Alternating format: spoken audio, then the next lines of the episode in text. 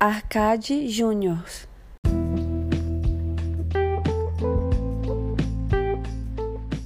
Já aconteceu com vocês de vocês saberem alguma coisa que o seu a sua bolha não sabe? Gostar de alguma coisa que a sua bolha não gosta, por exemplo, é, da sua galera só você curte videogame, ou da sua galera só você curte, sei lá, é, animes, coisas diferentes ali naquele meio, né? E aí, claro, você tem aquele seu mundinho ali, você é, quando você está em casa, você curte aquela coisa, mas quando está na sua galera, é, você conversa sobre tudo menos aquilo, né?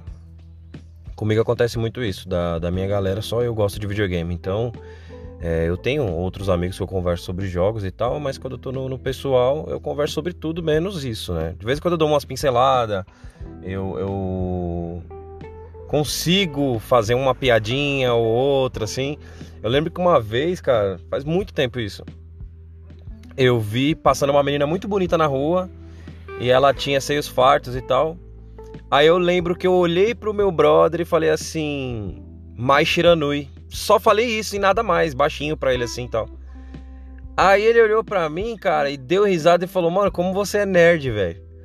Ou seja, ele entendeu a referência, ele entendeu a brincadeira. Peço até desculpas por isso, porque quem sou eu para ficar olhando pessoa na rua e ficar comparando com personagens de videogames? Agora que eu tô percebendo que isso é uma bobagem. Mas foi o que aconteceu ali na época e tal. Por aí você vê. É, não cabe, entendeu? Eu conversar sobre isso com a minha galera. Só que a minha galera olha para mim e fala, mano, você é, é, o cara nerd, você é o cara que curte esse tipo de coisa. Eles me acham muito muito o cara que curte demais jogos. Só que aí que vem a, a, a, brincadeira, né? Dentro do mundo dos jogos, eu sou o cara que menos curte, assim, tipo. Eu não sou nerd, tá ligado? Não tanto quanto eles acham que eu sou, né? Então essa que é a brincadeira, tipo, já aconteceu com vocês de vocês curtirem algo, e vocês serem, é, assim, né, não sei se a palavra é taxado, mas virarem para você e falar assim, meu, você é o maior, maior cara que curte isso que eu conheço. E quando você olha, você fala, mano, se você adentrasse um pouquinho mais no universo, você ia ver que eu sou o cara menos disso que você tá falando, sabe assim? A minha, a minha esposa, ela gosta de, de das coisas relacionadas a circo e tal, malabares e etc. E eu olho e para mim a referência de, de, de, circo que eu tenho é ela. Eu nunca tinha conhecido ninguém desse universo. Então para mim ela é a, a mina que manja de tudo sobre isso. Porém ela vira e fala, mano, se você visse os caras que eu já vi em, em eventos, em por aí, né, no, na, na vida é, artística de circo e tal, você vai ver que eu sou a pessoa que manja só o básico, assim, né? É algo parecido, assim. Por que, que eu dei toda essa volta? Natural meu dar essa volta, né? Mas por que, que eu fiz tudo isso? Porque eu tava no carro esses dias e eu coloquei um Barões da Pisadinha para tocar. E aí, é, o meu parceiro, o Elton, salve pro Elton, ele olhou para mim e falou: Mano, você ouvindo Barões da Pisadinha, você é foda e tal, blá, blá, blá. Você sempre teve esse lance, né, de enquanto tava todo mundo ouvindo só rock and roll e você, todo mundo da galera, né?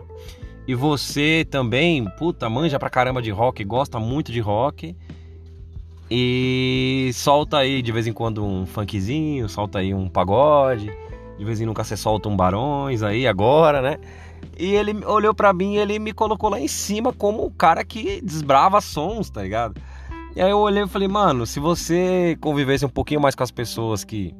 com as festinhas que eu já fui, é, ou quando eu tô atendendo os meus clientes e eu passo em alguns bares que só toca esse tipo de som. Aí eu, eu, eu olhei para ele e falei, mano, se soubesse da galera que curte isso aqui de verdade, você saberia que eu sou um, um baita de um entusiasta, assim, eu sou praticamente um, uma fraude, assim, tá ligado? Pra, pra, pra você eu posso ser o cara do Barões. Pra os caras que gostam de Barões de verdade, eu sou o roqueiro mesmo, entendeu? E aí é onde eu entro no assunto hoje do ouvir. Gravei um pouco atrasado, era pra quarta, mas tô gravando hoje, não tem problema é, ouvir Barões da Pisadinha, cara. Ouvir Barões da Pisadinha. É um pouco diferente, não é o que eu costumo ouvir.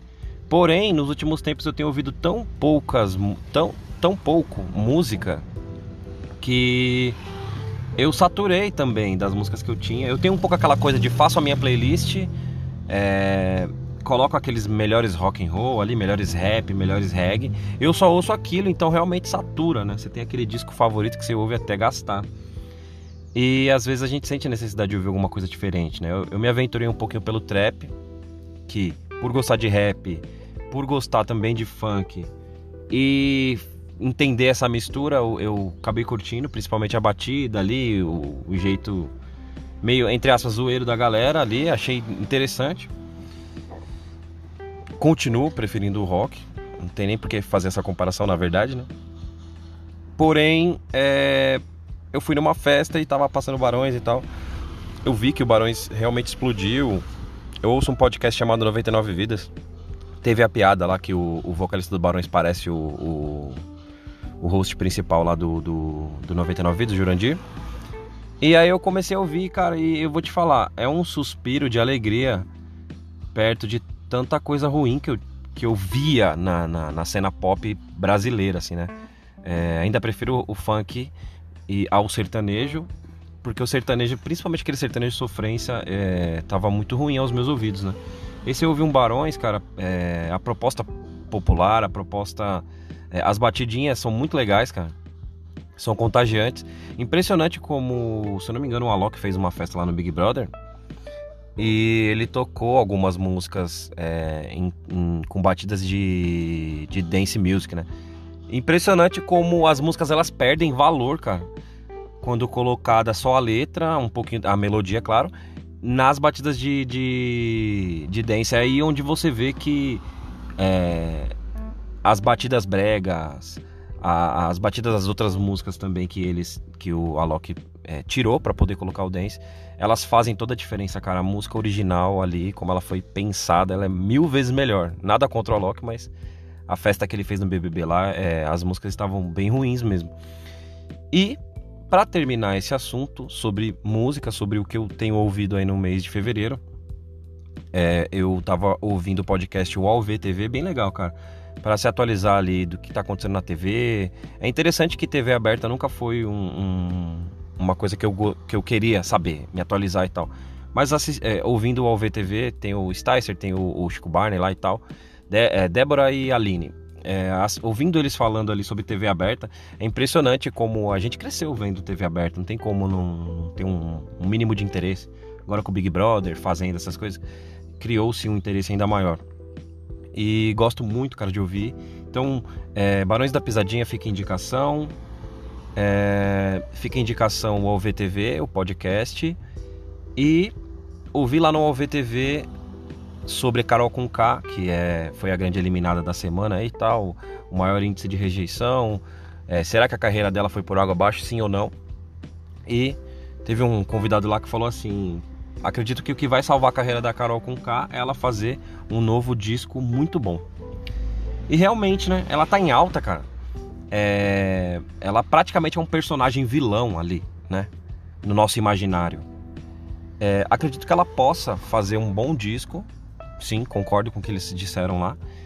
É... E ela talvez criar até uma brincadeira, assim, com a vilania, sabe?